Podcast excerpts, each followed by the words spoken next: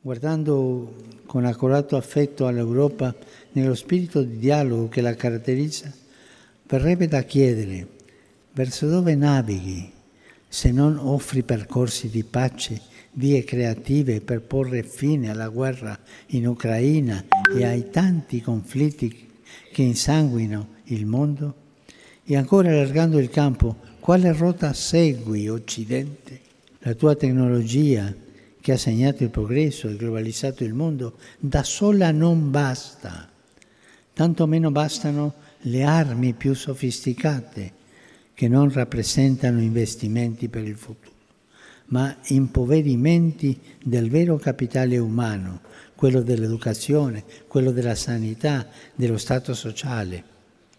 Preoccupa quando si legge che in tanti luoghi si investono continuamente fondi sulle armi anziché sul futuro dei figli. Io sogno un'Europa, cuore d'Occidente, che metta a frutto il